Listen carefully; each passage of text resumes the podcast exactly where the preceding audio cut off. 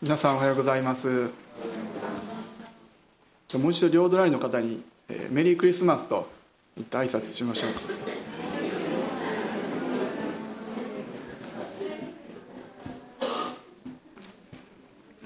えっと皆さんクリスマスと、えっと、聞いた時に何を連想するかなと、えー、思います。えっと、3年ぐらい前の統計になるんですけれどもえっと、ツイッターで「クリスマスといえば」っていう単語がですね、まあ、どんな単語と一緒につぶやかれてるかっていう統計があったんですね。で日本での統計だと思うんですけれど、まあ、1位から50位ぐらいまでクリスマスといえば、えー、どういう言葉とつながってるか、えー、データがありました。で1位何だと思いますか？1位はケーキですね。で2位はサンタ。で3位ちょっと意外だったんですけど3位シュトーレンだったんですね。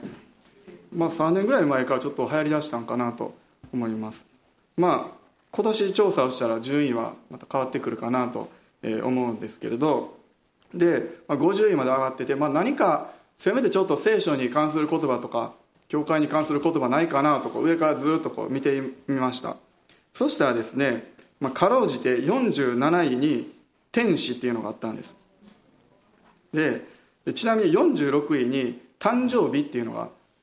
あったんですけれど多分これイエス様の誕生っていうよりも自分の誕生日がクリスマスとかぶってる人がちょっとつぶやいてるのかなと、えー、思ったんですけどまあこれが今のこの世界の現実というか、えー、そうなんだなと改めて思いました。もう教会もジーザスも全く出てこないですね。ホームアローンですら11位なんですね。で、まあ、ホームアローンは皆さんあんま知らない。知らないですかね。マライア・キャリーでも19位なんですね。それでもう天使がもう47位でもうまあそれがなんか今のこの周りの状況っていうか、えー、現実なのかなと思います。で私たちはクリスマスという時に何を浮かべる思い浮かべるかなと思います。であのクリスマスの夜にですね羊飼いたちがイエス様に会話受けの寝ている赤ちゃんに会いに行った。でその羊飼いたちだったら、えー、毎年同じ時期になったら多分その会話桶の赤ちゃんを思い浮かべる、えー、だろうなと思います。でルカの福音書の2章の8節から12節をお開きください。クリスマスの箇所ですね。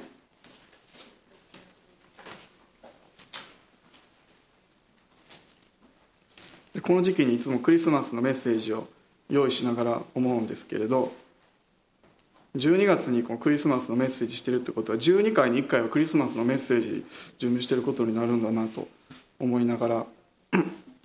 まあでもイエス様が来てくださったっていうのはそれほど大切なことなんですね。ルカの福音書の2章の8節から12節を読みたいと思います。ルカの福音書2章の8節から12節なんです、えー、では聖書をお持ちの方一緒に読みましょう。はい。さてこの土地に羊飼いたちが野宿で夜番をしながら羊の群れを見守っていた。すると主の使いが彼らのところに来て主の栄光が周りを照らしたので彼らはひどく恐れた。見つかいは彼らに言った。恐れることはありません。今私はこの民全体のための素晴らしい喜びを知らせに来たのです。今日ダビデの町であなた方のために救い主がお生まれになりました。この方こそ主キリストです。あなた方は布にくるまって貝羽桶に寝ておられる緑子を見つけます。これがあなた方のための印です、え野宿していた羊飼いのところに主の使いが現れた場面です。12節に「これがあなた方のための印です」とあるんですね。これ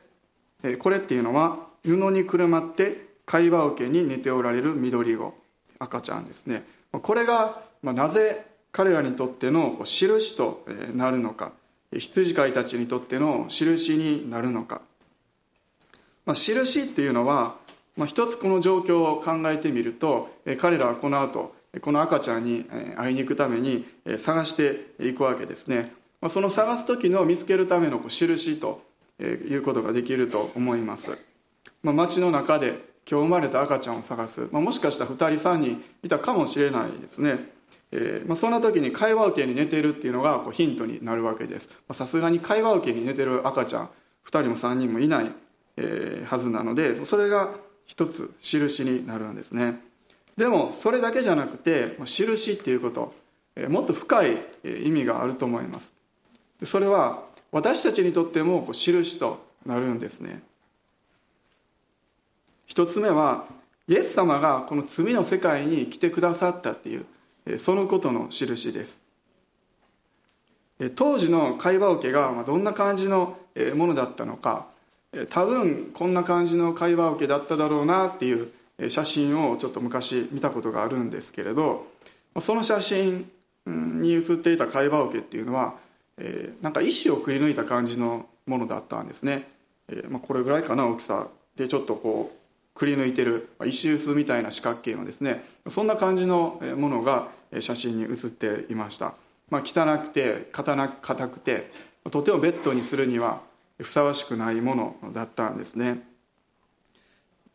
でもちろん実際にイエス様が寝かされたところも、えー、きれいなはずではなかったんです、えー、泥がついてたりとか動物の糞がついてたりとか、えー、会話受けだから唾液とかですね食べ残しとかえそういうものがあったはずなんですね。もちろんヨセフさんとマリアさんそれをできる限りこうきれいにして、えー、まあ、多分探した中でそこそこが一番寝かせやすくてですね布にくるまってイエス様をそこに寝かせました、まあ、そのような汚いところにイエス様はお生まれになったんですね。でこのことはこの罪深い世界を象徴しているということができると思います。でイエス様は神であられるのにその立場を置いてこの地上に来てくださったこの罪深い世界に入ってきてくださったんですね。なので会話受けっていうのはその印ということができると思います。この汚い世界にイエス様が来てくださったんだっていう印です。マリアとヨセフは出身地はナザレでしたけれども住民登録をするためにベツレヘムにやってきました。もちろん彼らはそんな馬小屋じゃなくて普通の泊まれるところ宿屋を探したはずなんですね。しかし7節を見ると宿屋には彼らのいる場所がなかったからであるとあります。人がいっぱいでどの宿屋もいっぱいだったのか理由わからないですけれどとにかく場所がなかった。宿屋には場所がなかったんですね。まちょっと想像してほしいですけれど大きなお腹をしたお腹に赤ちゃんがいるマリアさんとヨセフさんが泊まるところを探している。でも見つからない、まあ、おそらくもう赤ちゃんが生まれそうなんですと。ませめて廊下とかあ玄関とかそんなんでもいいから止めてください。的な感じで探してたと思うんですね。でも結局宿屋には彼らのいる場所がなかったんですね。すごくもうひどい話というかだなと思います。でもイエス様が来てくださったのはまさしくそんな世界なんですね。そんなひどい世界でそんなひどい世界だからこそまた、まあ、そんな人間がいるからこそイエス様は私たちのもとにこの地上に来てくださったんです。宿屋には彼らのいる場所がなかった。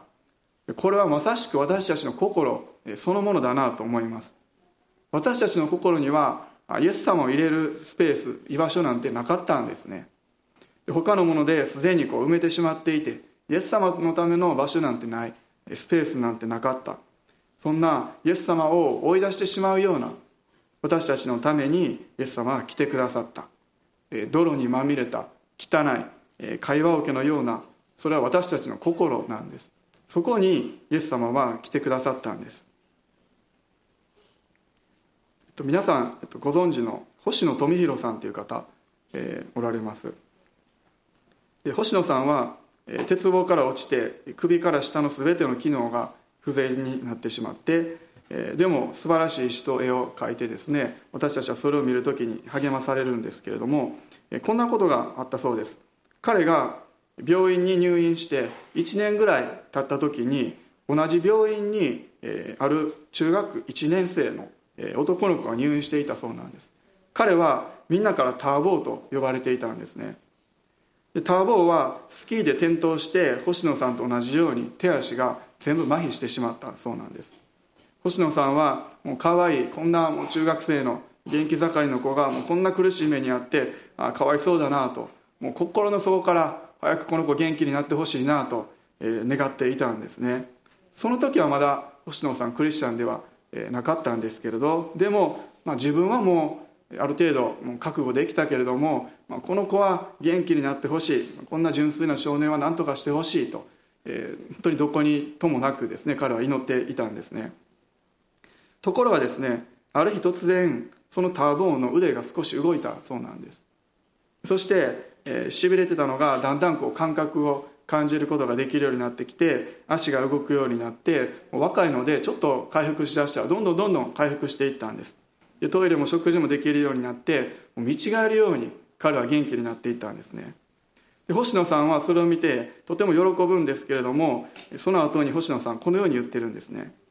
しかしそうしながらも私は自分の心の中にどうしようもない寂しさが芽生えてきているのを認めないわけにはいかなかった。惨めなことだけれどもそれはターボーへの嫉妬であった。神に祈るような気持ちでターボーの回復を願っていた私なのに奇跡のようにターボーの体が動き始めたその時からターボーを見つめる私の目には小さな影ができてしまった。喜べターボーの回復を一点の曇りもなく喜べお前はそれほど耳っちい男ではないはずだと。私は叫ぶように自分に言い聞かせた。私は悲しい心を持って生まれてしまったものだと思った。周囲の人が不幸になった時自分が幸福だと思い他人が幸福になれば自分が不幸になってしまう。自分は少しも変わらないのに幸福になったり不幸になったりしてしまう。周囲に左右されない本当の幸福はないのだろうか。他人も幸福になり自分も幸福になれることはできないのだろうか。そんなに大きなことでなくてもよいのだ。たった今ターボーの回復を心から喜ばれる私になれたらどんなに私の顔は明るくなるだろうか。私は大勢の人の愛の中にいてなぜ醜いことばかり考えるのだろう。このように言ってるんですね。これが人間の罪の性質というか現実なんですね。もちろん星野さんだけがこんな思いを持ってしまうわけじゃないです。私ももし同じ立場でそこにいたら同じように思ってしまうと思うんですね。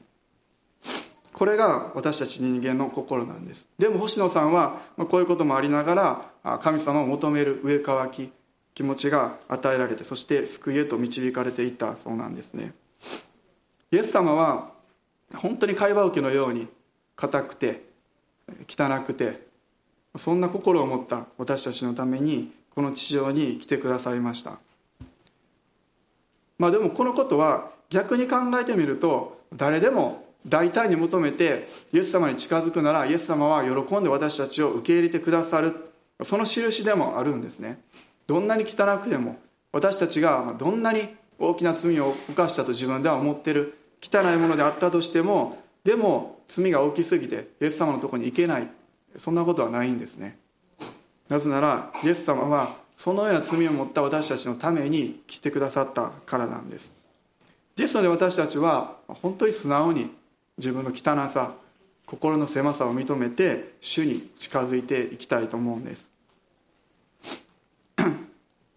2つ目はですね2つ目の印はイエス様こそが神の子羊であるという印です。神の子羊である。家畜小屋馬小屋で生まれて貝羽桶で寝かされている。そして最初に会いに来たのは羊飼いたちだったんです。これはまさしくもう神の子羊にふさわしい誕生ということができると思います。ヨハネの福音書の一章を開きください。ヨハネの福音書の一章の29節です。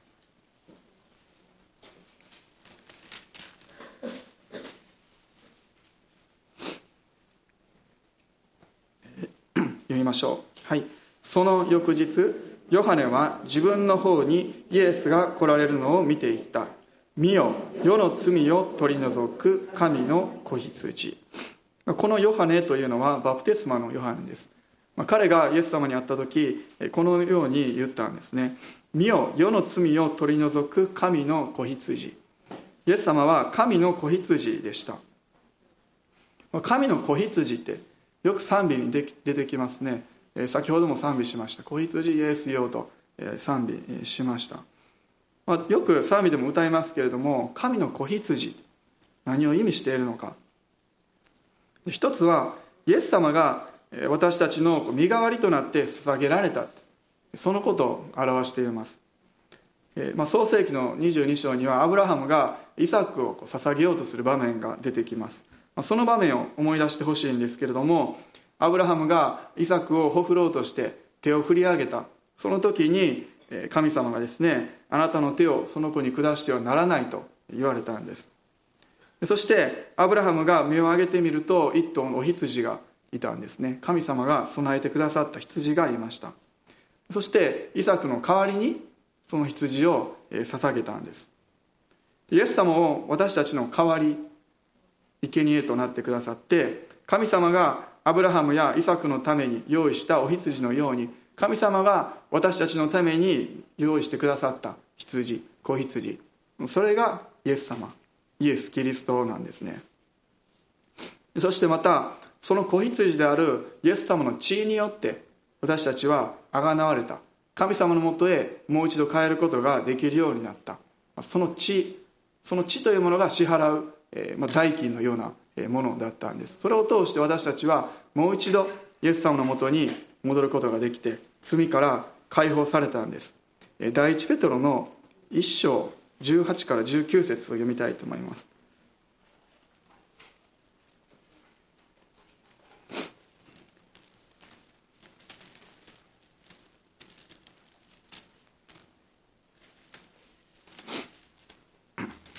第一ペテロの1章の18節と19節です。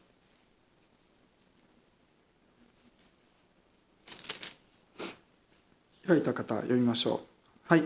ご承知のようにあなた方が父祖伝来の虚しい生き方からあがない出されたのは銀や金のような朽ちるものにはよらず傷もなく汚れもない子羊のようなキリストの尊い血によったのです。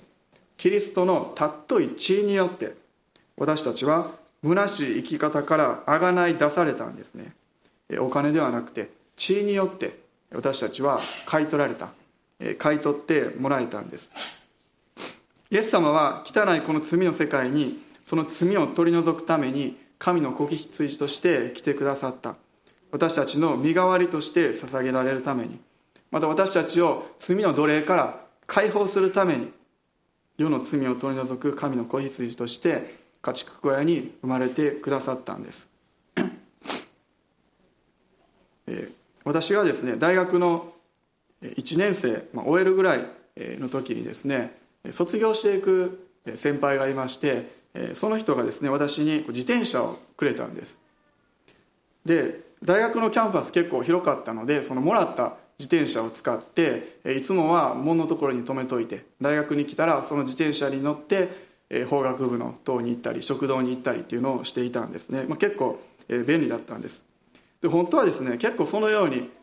大学構内で自転車に乗ってる人多かったので自分も入学した時に買おうかなと思って自転車屋さんに近所の自転車屋さんに行ったんですね。大学の近くの。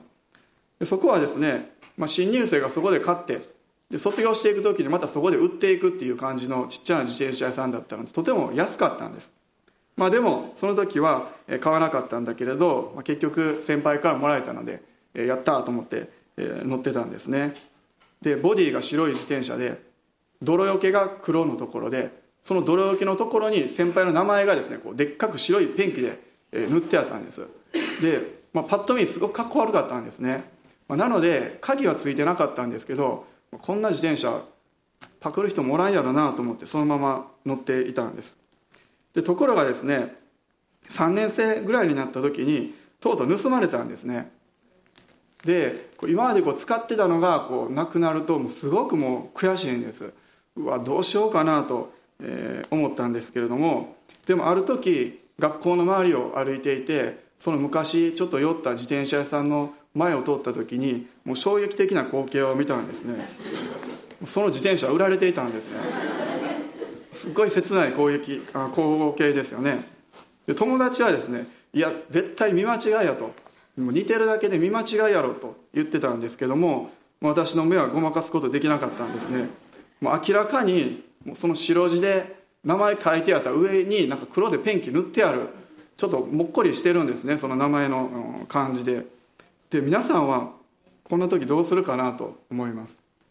で値段めっちゃ安かったんですね。もう3000円ぐらいだったんです。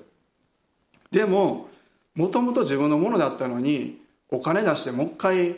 買い取るってこんな悔しいことないですよね、えー、なので私はま迷ったんだけれどももうもう何もせずにもうそのままほっといたんです、えー、もう買わずに諦めました、まあ、授業に行く日もだんだん減ってきていたので、えー、大丈夫だったんですけれど、まあ、自転車にそんなに愛着がなかったっていうのも、えー、あると思います。私はたった3000円でも自分の持っていたその自転車を買い戻すのを惜しんだんですね。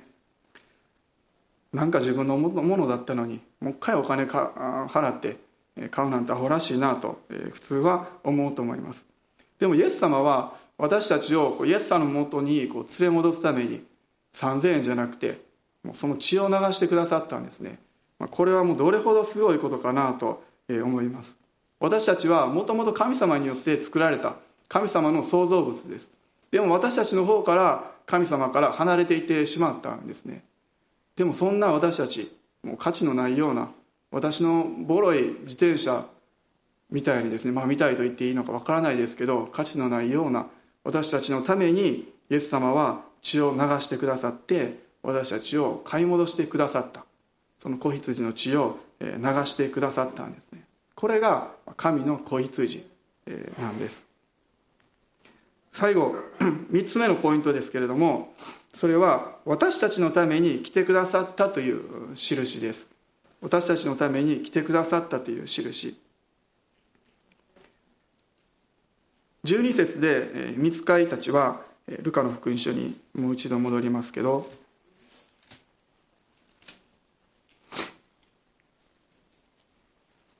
これがあなた方のための印ですと、えー、最後に言いました。あなた方のための印。あなたというのはもちろん羊飼いたちですね、え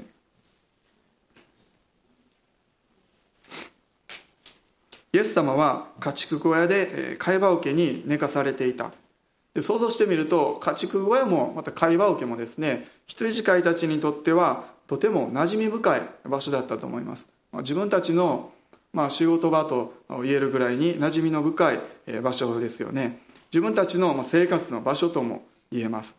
ですのでイエス様に会った時にイエス様が本当に自分たちがいつも使っているようなそんな場所で寝かされていた。それを見てあこの方は本当に自分とこう近い人なんだな。自分のために来てくれたんだな。って彼らは知ることができたと思うんですね。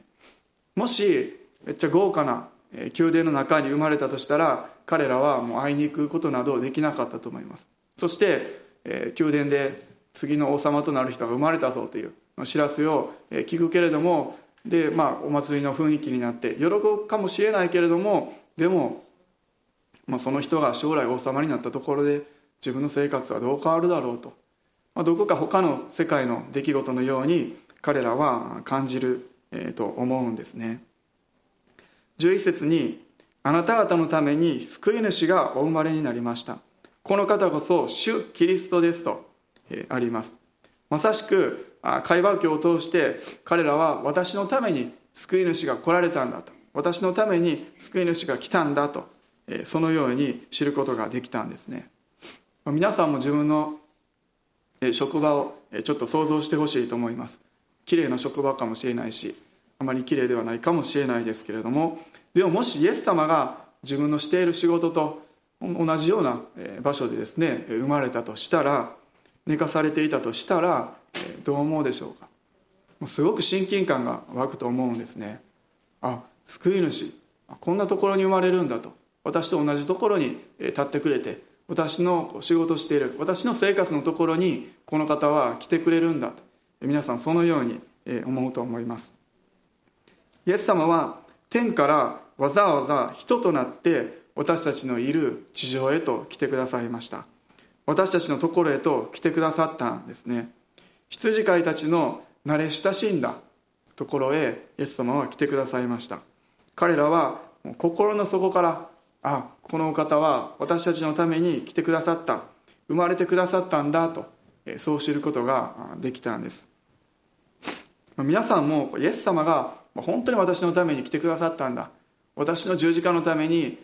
来てくださったんだってそのことですね。もちろん知ってると思うんですけれどもそのことをもう一度自分のこととして受け止めてほしいと思います。私もそのような時があったんですね。ずっと教会で育ってきてこの話は聞いてきたしクリスマスも何回も教会で過ごしてきましたけれどもでもある時にやっぱりあイエス様は自分のためなんだと。自分の罪を許すために十字架にかかってくださったんだと。そのように本当の意味で知った時がありました。皆さんもそれぞれがですねそのような体験をしておられると思います、まあ、もしまだそのことを知らない方おられたらぜひですねそのことを握ってほしいと思いますけれども。でもそのことを皆さんがクリスマスの時にもう一度思い返す時となってほしいと思います。もう一度イエス様が自分のために死んでくださった。そのことを私は信じて洗礼を受けたんだな。教会に来始めたんだな。あの時本当に感動したな。あめっちゃ嬉しかったな。と。そのような気持ちをですねこのクリスマスの時にもう一度持つ時としてほしいと思います。12節にあなた方は布にくるまって会話受けに寝ておられる緑子を見つけますとあるんです。見つけますとあります。つまりですね探しに行って見つけないといけなかったんです、まあ、実際のところ2章の16節を見てみるとそして急いで行ってマリアとヨセフと会話受けに寝ておられる緑ごとを探し当てたとあります。探し当てたんですね。探し当てる必要があった。見つけ出す必要があったんです。つまり会話受けの印っていうのは私たちがそれが本当に自分のための印なんだと。そのように信じて受け取ってそして探しに行って見つけないといけないんです。イエス様が会話受けに寝ているっていうことを知ってたのは羊飼いたちだけだったのか。どうかわからないですけれどももしかしたら例えばその家畜小屋ここ使っていいですよって貸してあげた人はどうだったんでしょうか。赤ちゃんが生まれたって噂もしかしたら聞いたかもしれないですね。でも他の人にとってはその光景っていうのはどのように映ったかなと思うんです。他の人にとっては何か貧乏な人たちが旅をしてきて旅をしなければいけない。しかも赤ちゃん身ごもってる本当にかわいそうだな。だからこの場所ぐらいちょっと使わせてあげようか。入れてあげて、えでそして赤ちゃんが生まれた。もしかしたらそのような噂聞いたかもしれないです。でも会話受けの赤ちゃんが寝かされている。もしその光景を見たらあかわいそうな赤ちゃんだな。こんなところで生まれることに、えなってしまってこの子の人生、まあ、こんな家庭で生まれ育ってあ将来も暗いだろうなってそのように思うかもしれないですね。こんな汚いところで産み落とされてしまってかわいそうだなと。普通に見たらですねそんな会話受けっていうのは何か、まあ、貧しさの象徴というか何かこう哀れまれてしまうというかですねそんな象徴になってしまうんですね、まあ、不幸の不幸な話ですよね。でもこのお方は自分のために来てくださった救い主だったそのように信じて見つける人たちにとってはその会話受けっていうのは本当に愛の印になるんですね。それを思う時にそれなんかまさしく十字架みたいだなと思います。第一コリントの一章の18節をお開きください。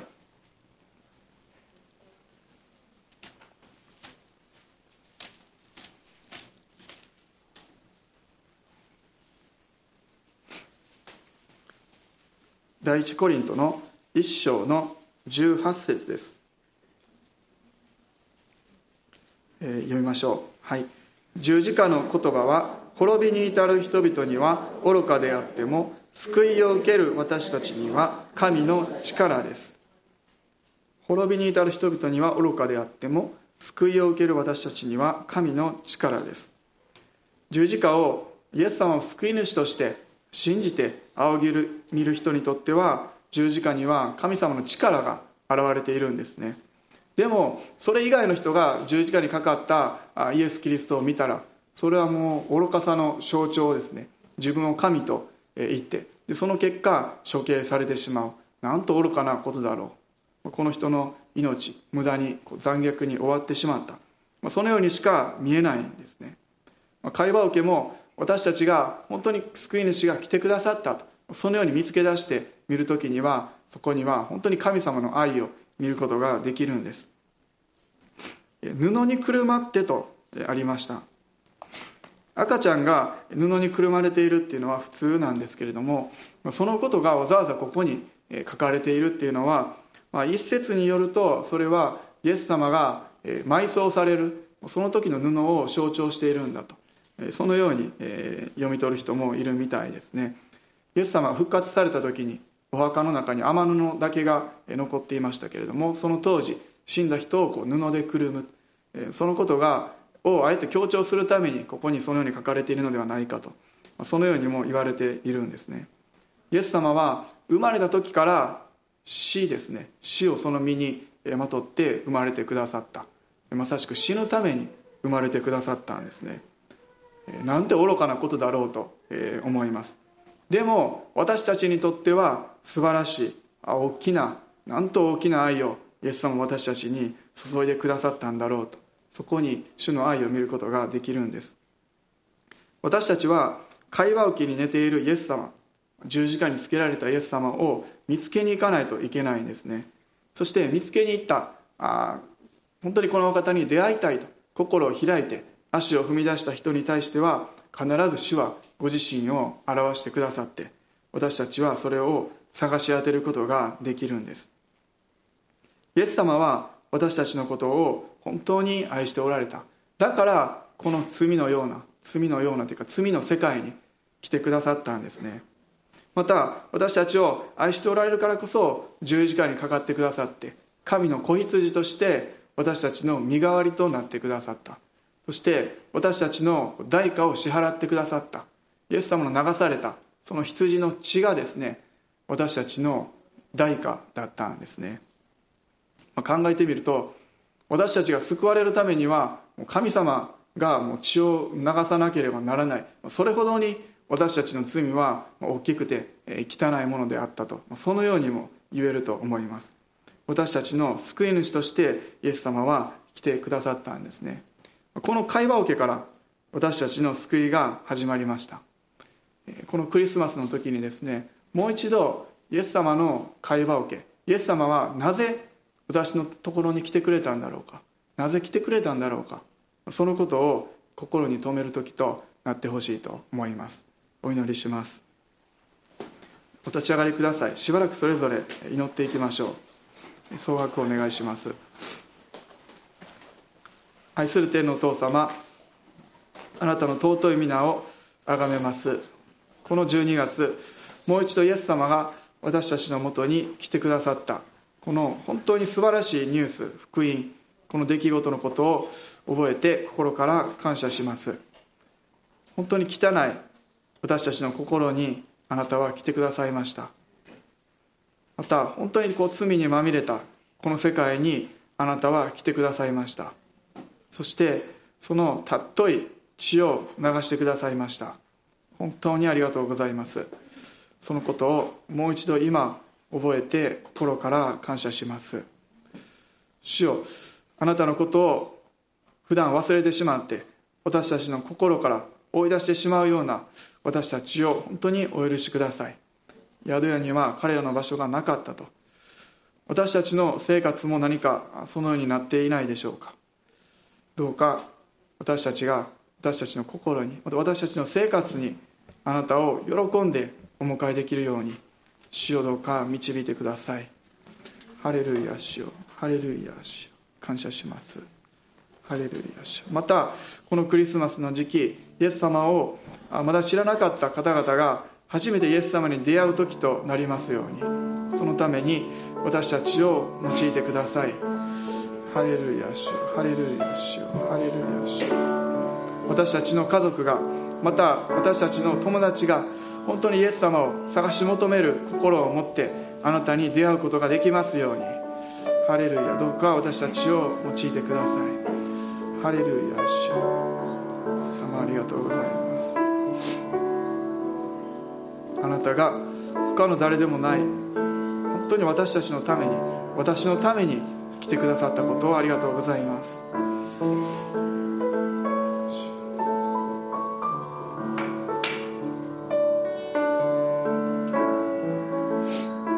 今しばらく総額の中で少し静まってイエス様の十字架のことを覚えましょう。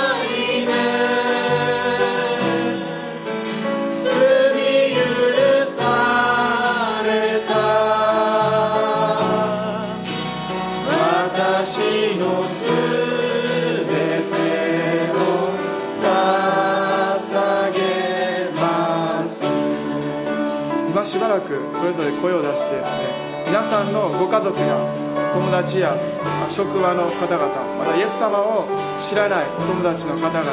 一人一人覚えてしばらく祈っていきましょう。クリスマスの時に主が特別に働いてくださって何かのきっかけでイエス様に出会うことができますようにそれぞれ祈っていきましょう。ハレルヤ主様ありがとうございます。イエス様は私の罪のために来てくださったことをありがとうございます。それだけでなくて私の家族のために友達のために本当にあの人のためにこの人のためにイエス様が来てくださったことをありがとうございますハレルヤ主ハレルヤ主どうかそのことを本当知ることができますようにハレルヤ主ハレルヤ主述べ伝える人がいなくてどうして聞くことができるましょう私たちがどうか述べ伝える人となってその良い知らせを福音を伝えていくことができますように。ハレルヤ主たちに勇気を与えてくださってこの喜びの知らせを本当に喜びを持って伝えることができますように何かあドキドキしながらあこんなこと言っていいのかなと思いながら伝えるのではなくて本当に喜びの知らせを伝えることができますように私たちを励ましてください。イエス様が生きておられて私たちの語る言葉に本当にあなたが伴って働いてくださることをありがとうございます。イエス様私たちがどうかあなたの言葉を語る時にあなたが共にいてくださってあなたの言葉として語ることができますように。またイエス様が一人一人の人生に働いてくださっていることを心からありがとうございます。ハレルヤハレルヤ。もし何か寂しい思いや孤独な思いをしている人がいたらイエス様あなたの平安を体験することができますように。この世界が与える平安ではなくて本当の真実の平安を体験することができますように。ハレルヤ主よ。ハレルヤ主よ。私は世の終わりまであなた方と共にいます。今も主よ。あなたが生きておられて共におられることをありがとうございます。ハレルヤ主よ。ハレルヤ主よ。永遠の昔からおられてそして会話を今日通してハレルヤ主よ。この地に来てくださいそして天に帰られてそして今もなお私たちと共におられることをありがとうございますあなたを褒めたたえます。あなたを賛美します。ハレルヤ主ハレルヤ主愛される資格のない私たちがイエス様あなたの愛によってハレル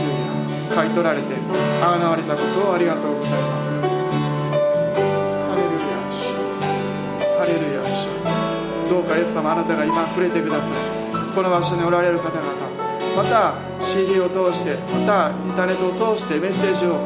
聞かれるお一人お一人がどうか何か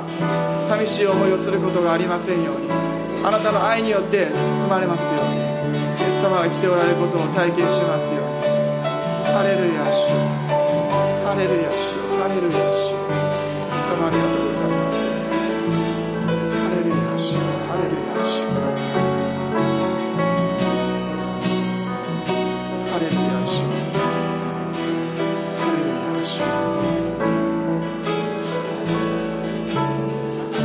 主子